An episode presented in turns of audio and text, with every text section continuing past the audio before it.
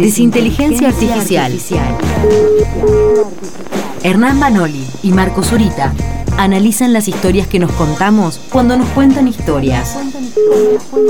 Libros, series, películas y algunas cosas más. Libros, series, películas y algunas cosas más. Desinteligencia Artificial es un contenido especial de Crisis en el Aire que se emite en vivo en Nacional Rock todos los sábados de 8 a 10 de la mañana. Desinteligencia Artificial. Hoy en Desinteligencia Artificial hablaremos de la película El Conde de Pablo Larraín. Desinteligencia Artificial es el bloque que tenemos por delante. Estamos acá eh, también en YouTube. Si se conectan y nos buscan, estamos saliendo, nos ven, además de escucharnos. Eh, Marco Zurita, buen día, ¿cómo te va? Buen día, ¿cómo andan? Hernán Manoli, ¿estás por ahí? Hola, estoy por acá, buen día. Buen día. Bueno, quienes efectivamente se están conectando y nos ven por YouTube ya saben de lo que vamos a hablar porque se ve acá atrás, pero quienes solo están escuchando, no. Así que Bueno, adelante esa presentación. vamos a hablar de una película, volvimos al cine, volvimos a las plataformas, cosas que puedan ver la- el pueblo. Así que vamos a hablar de la película El Conde de Pablo Larraín, una película... El director es chileno, pero hoy las películas ya no son del, del- del lugar de donde es el director, así que vamos a decir que, Son de Es un- plataformas. que es una película chilena internacional, una coproducción chilena internacional. Eh, y mm, bueno, y vamos a hablar de esta película, punto. Voy a dejarle a Hernán si quiere aportar algo, después damos las coordenadas No, técnicas. de hecho, a mí me pasó que cuando la empecé a ver a la película, viste que está en inglés, Sí, Ujú. Y yo decía, tengo mal seteado el lenguaje, tengo mal seteado el lenguaje, y lo trataba de cambiar, pero no, empieza a hablar en inglés durante un rato largo. Es una película en blanco y negro. Y algo que me hizo dudar un poco de mi propia identidad como consumidor fue el hecho de que ahora cambió un poco la plataforma de Netflix y no me la ofrecía. ¿A ustedes se las ofrecía? Sí, a mí sí. eh, sí, sí, sí, sí, me lo ofreció a mí. A mí no, la Por eso me tuvimos que enteré. buscar. No, a mí no. Pero la de- tuve que buscar yo sí. también. Y tienen, Sí, como que hay gente que se la ofrece y gente que no. No sé, Jimena, qué pecado habremos cometido que no nos la ofrecía. Sí, demasiado policial. Se enojó el algoritmo. Se enojó y no, le- Se enojó con nosotros. Estuve mirando pocas películas de vampiros, cosa que me parece mal. ¿no? Bien. Bueno, ahí Jimena dice la, la clave de esta película, que es una película en donde eh, Pinochet, hay un actor caracterizado como Augusto Pinochet, que es un vampiro. O sea, yo me parece, así fue como Larraín consiguió la plata. O sea, iba y le decía, quiero hacer una película donde Pinochet es vampiro. Sí, tomá, ¿cuánto querés? Y le iban poniendo plata. Se llenó una carretilla de plata y dijo, bueno, ahora, voy a, ahora tengo que escribir la película. No es la primera película que hace la raíz sobre. No, hizo una sobre el plebiscito del 88, del no, después hizo una que se llama El Club, que no la vi, pero que creo que también tiene que ver Y con- tampoco es la primera biopic, ¿no? No, Porque hizo ¿Cuál? la de Tony. Spencer Ah, no. y la de mm, Jackie, eh, Jackie Kennedy. Ah, mira, no sabía tanto de la Ah, raíz. bueno. Se ve que, bueno, también, así como a los oyentes les gusta Di Benedetto, a vos te gusta la raíz. Bueno. Pero bueno, eh, el actor que hace de, de Pinochet se llama Jaime Bar- Badel y la otra protagonista que rescaté como el nombre para porque me parece que está bueno el personaje es la que sería la que hace como de Mina, de Van Helsing y de un fiscal todo al mismo tiempo, que es este Paula Luchsinger y, y bueno, y después hay muchas y reparto, y gran, eh, y gran elenco.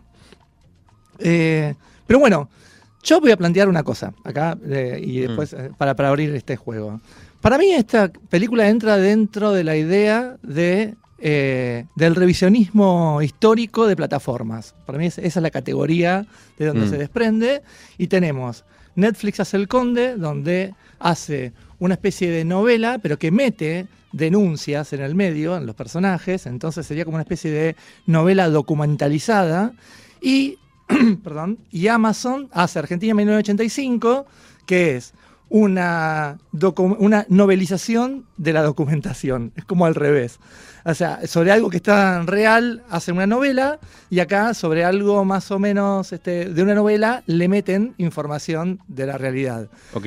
Pero hay algo de revisionismo histórico que, que- que queda, que un poco lo hablamos en algún momento también en esta columna, que es dentro de 40 años lo que se va a recordar es esto, así como hoy se recuerda por ahí, en, no sé, la historia oficial o la noche de los lápices marca como, como algo del recuerdo histórico de los tiempos. Quizás esto sea eso, o quizás la gente no recuerde nada y ya estén viviendo todo en un presente continuo, cual caracoles o amebas. Hay que decir que la Y ya, sea todo, y ya sea todo TikTok en ese momento y no recordemos, cada día nos tengan que recordar cómo nos llamamos. Claro, totalmente. Notificaciones. Hay que decir que la película eh, sale eh, justo cuando se cumplen 50 años del golpe, ¿no? De Pinochet. Sí. Estuvo en el Festival de Venecia, donde no ganó, y en el Festival de Venecia ganó la última película de, de Yorgos Lántimos, que la esperamos con ansias. Eso es lo que voy a decir. Pero bueno, dejo de Sí, estoy hablando mucho. En esta no, en esta idea de lo que estabas diciendo, yo me eh, no la había pensado así, pero me pongo a preguntar, me pregunto cuál me gustó más, ¿no? Si me gustó más Argentina 1985 o, o esta del Conde, por la propuesta, ¿no? Porque me parece que en Argentina 1985 es más como una peli de Spielberg, ¿no? Ujú. Eh, con toda la reconstrucción de época, la relación padre-hijo, el héroe que va, digamos, oponiéndose a las trabas burocráticas y, y- y- y a todo el miedo que le impone la, la dictadura. Y este es, es- es como una onda ya más Tarantino, ¿no? Tiene, tiene una onda que, que tributa mucho más con, con un universo de un, de un, de un cine eh, un poco pulp, un poco bizarro, un poco exagerado, donde el guion eh, acontece más por concatenación de escenas, Hmm. eh, ¿no? Como que son dos propuestas diferentes para, para revisar una época. eh, y no sé cuál les habrá gustado más a ustedes. A mí me gustó un poco más eh, El Conde. Me parece que tiene una cosa que, a pesar de que se me hizo un poco larga, dura casi dos horas, el planteo está entretenido, ¿no? Esta idea de, de- de- de llevar el género de los vampiros a hacer una película de denuncia, que es lo que hace, porque lo que termina diciendo la película un poco es que, bueno, guarda que estos muchachos fueron unos chorros, ¿no? Además de unos asesinos. Mm. Y que incluso como película de vampiros es novedosa y está buena la relectura que hace. Además de, de- de hablar de bueno de la relectura política que puede hacer, dentro del género ese también es como novedoso para lo que se venía contando, de hecho, ¿no? Me parece que incluso entraría, podría entrar dentro de los clásicos de películas de vampiros tranquilamente. Sí, sí, sí, toda la escena de corazones y licuadoras es, es una buena una buena Eso me pareció narrativa. muy bueno. Sí. Como imagen, además de, del terrorismo de Estado, por decirlo de alguna manera, ¿no? Como poder crear una imagen nueva, ¿no? Me parece muy, ese momento de, sin spoiler. Corazón y licuadora eh, tiene mucha, me parece muy, muy pregnante en esto de cómo se construyen las memorias, ¿no? De, Sí. En eso me parece más interesante que Argentina 1985, ¿no? Como crea nuevas imágenes. Sí, sí, por eso. Uno, eh, claro, está bien.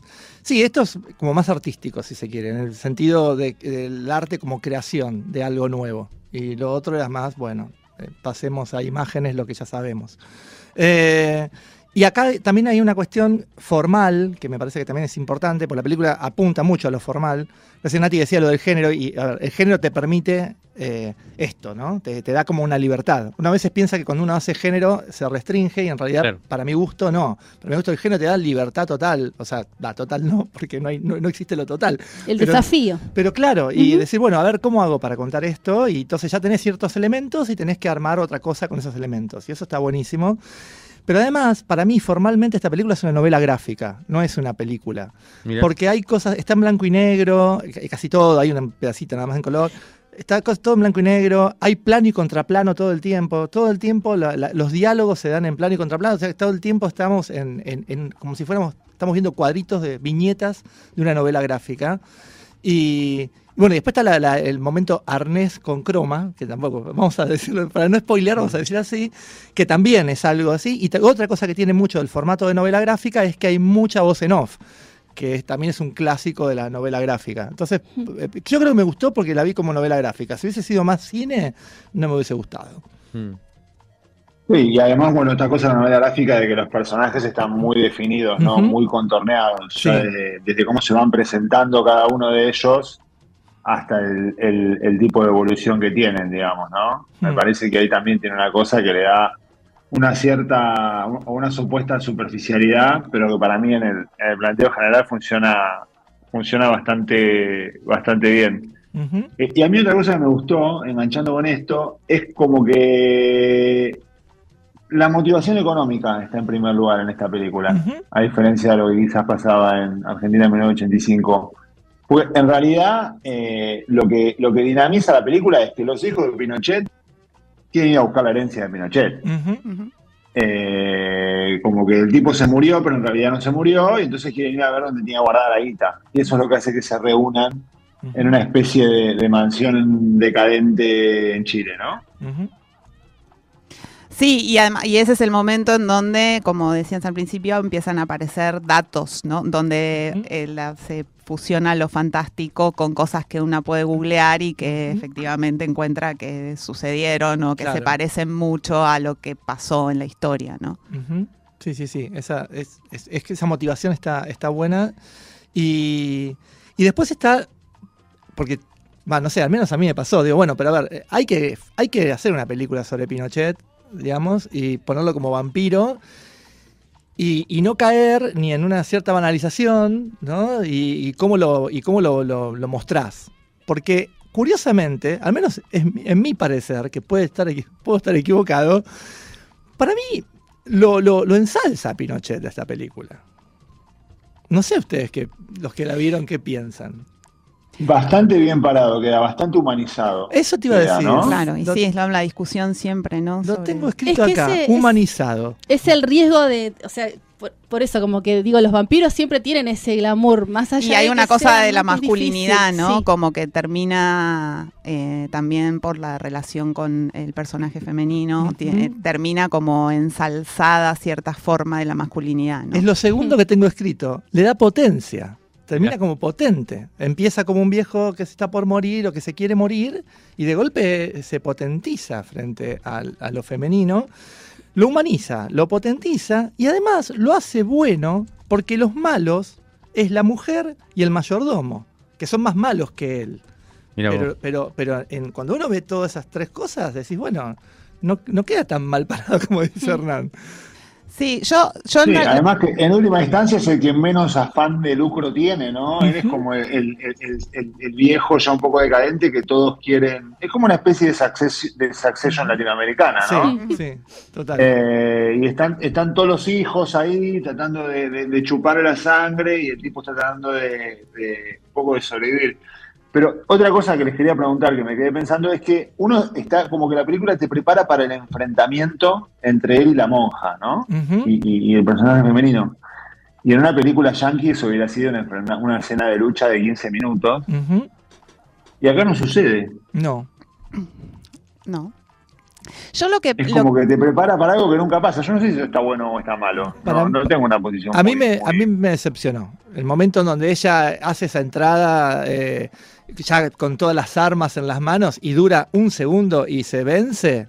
No sé, también quizás es una alegoría. También la reina puede decir, esto todo es una alegoría. Claro, yo en verdad lo que pensé es que es una alegoría de lo que está sucediendo ahora en la relación entre, eh, en el presente, en la relación con esas figuras dictatoriales del pasado, ¿no? Mm. Como si no hay ahí una especie de mensaje, comillas, respecto a qué está pasando ahora, ¿no? Y un poco lo Voy que... decir que la chica es el gobierno de Boric. Ponele.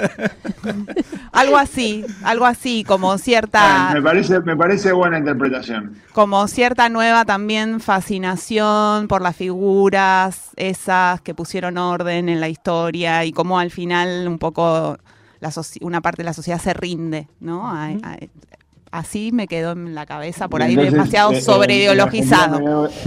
No, pero me parece muy buena tu interpretación, Jimé. Y en Argentina en 1985, Alberto sería el nene. Claro. Ojalá, el nene es el mejor personaje de 1985, ¿no? Pero bueno, No sé, estoy estirando.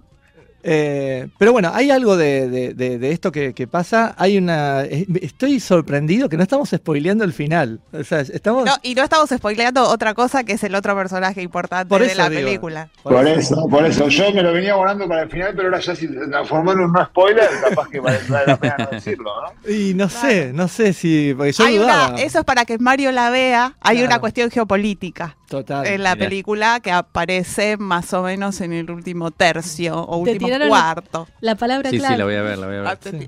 Claro, sí, sí, sí, sí. Que no sé si está muy bien esa, re- esa resolución. eh, porque también hay, hay un riesgo y que lo toma la Larraín, que es abarcar muchas cosas, muchos temas, y, y bueno, y hay algunos que los deja más o menos y otros que A mí eso me pareció la parte más para, para que sea internacional la película, ¿no? sí. De hecho, en la- en el- leí el, el comentario de Guardian sobre la película y lo único que habla es de eso. Claro. Porque bueno, claro. Eso, estamos llamando eso. Perfecto, perfecto. Qué, qué prolijidad. Eh, no sé, Her- Hernán, vos, este. porque- Yo, la verdad que no esperaba mucho la película, porque sabía que era una película chilena y sabía que era una película de izquierda, y mi expectativa era muy baja, y la verdad que la disfruté bastante, la disfruté mucho. Me hubiera gustado que durara media hora menos, como todo me gusta en general en la vida que durara media hora menos, pero me pareció muy, muy linda película, muy buena. Sí, a mí me, me recordó algunas. en- Por momentos tiene momentos medio de parodia también la película y me recordó, me, me recordó a, a medias, como uno recuerda a los 50 años, que es, ah, había una película eh, que era yugoslava y que, bueno, yugoslava no, en realidad habrá sido o, croata o serbia, que, que- que hay mu- muchas sátiras, por lo menos dos, sobre Tito. En donde eh, había una, por ejemplo, que era el fantasma de Tito, que aparecía en la Yugoslavia del presente o en la Serbia del presente. Mirá qué interesante. Int- Intentaba hacer. Y era una comedia, me acuerdo de haberme reído muchísimo. Y, y aparecía Tito, un personaje haciendo de Tito. Y, y- en- Muy Bafisi de aquellos años. Claro, por eso, sí, sí, sí, sí. eh, este, y, y- y había otras también así, pero eh, como que se hizo mucho cine sobre Tito trayéndolo al presente. Y, esta me hizo acordar a esas cosas, de agarrar algo, algo, un personaje muy icónico y ponerlo en otro género y ponerlo en otra cuestión. Es muy bueno el, el juego que hay acá, pero bueno, eso también es de novela gráfica, entre el, el vuelo del vampiro y los trajes eh, militares. Eso está, es un acierto está, está- no sé, a mí me gustó mucho. Y además era la ropa que usaba efectivamente. Hay todo un tema con la ropa, ¿no? Hay diferentes escenas con el personaje vestido con ropa icónica de Pinochet, que se preocupaba bastante por la ropa, evidentemente. Eso está- me pareció muy bueno también. Sí, sí, sí, sí, sí. Así que, así que bueno, es, es eso. Yo tengo una cosa nada más pa- para decir, pero voy a dejarlo a Hernán que, que, despliegue si, si tiene No, algo no, que a mí me parece. no, no sé si hay mucho despliegue. No, a, a ver, a mí me parece que, que es interesante el lugar en donde empieza, ¿no? Porque la, la película, como el punto de partida de la película es, bueno, la sociedad chilena condenó a Pinochet, digamos, ¿no? Como, Mm. como, como, como, como que parte, parte un poco de esa base. Y, y- y en base a eso empieza a argumentar, ¿no? Y nosotros que, bueno, acá está- estamos con esta cosa un poco con, con la dictadura militar, que, que hay algunos que quieren volver a cuestionar algunas cosas o algunos acuerdos ya medio básicos que habíamos conseguido con bastante esfuerzo. Eh, me, me- me parece que, que como que tanto esta como Argentina 85 capturan ese malestar y, y Argentina 85, por supuesto, también tiene cosas interesantes y, y- y va- van planteando cosas interesantes dentro, dentro de lo que es eh, ese eje. Y me parece que en este caso eh, uno pensaría como que Argentina estaba más avanzada en ciertos consensos democráticos que en Chile, pero si uno mirara las dos películas sin conocer el contexto, capaz que pensaría que es al revés, ¿no? Sí, sí, sí, sí. Bueno, y por eso, eso van a pensar los historiadores del futuro. Está en nuestra tesis del, del comienzo. Eh, hay una cosa, hay una regla de los vampiros que vos para que un vampiro venga y entre a tu casa, lo tenés que invitar a entrar. Ah, mira. Porque si vos no lo invitas a entrar, el vampiro no puede pasar a tu casa. Y eso, aplicado a Pinochet, por ejemplo, y a todo lo que se está hablando acá, me pareció que estaba, buen- estaba bien. No, no está explicitado en la película, esto es No. puro este, flasheo, Género. flasheo de género mío. Pero hay algo ahí de que vos al vampiro lo tenés que invitar, que el vampiro no, te, no, es un, no se te mete solo. ¿No? Y eso también está bueno que haya sido justo un vampiro, porque podría haber pensado una película en donde Pinochet es un titán, ahora que estamos viendo Attack on Titans, este, o eh, qué sé yo, o es un virus. Eh, pero bueno, lo del vampiro está ahí. Este círculo. Sí. ¿Ves? Si fuéramos vampiros, podríamos Sí. extendernos toda la eternidad en esta Exacto, columna. porque los programas de radio no tendrían duración, pero en este mundo tienen. Pero, bueno, entonces vamos a cerrar con un eh, traje. Iba a los prisioneros siempre suenan en este programa, por Ajá. suerte, y- Sí. y, gracias a Dios. Entonces, digo, no voy Gracias a- a Gastón Montels. No voy a traer de vuelta a los prisioneros porque seguramente la semana que viene estaremos escuchándolos de vuelta. Así que traje algo que también habla de un personaje que se extinguió, pero que vuelve al presente, que es el dinosaurio Anacleto, que es parte de la, de la obra de 31 minutos, que es un programa que no es infantil, parece infantil, pero no lo es, de títeres chileno, que es muy, muy bueno y que si no lo conocen es una gran oportunidad para conocerlos. Eh, y, y bueno, eso, así que vamos a pasar de 31 minutos el dinosaurio Anacleto.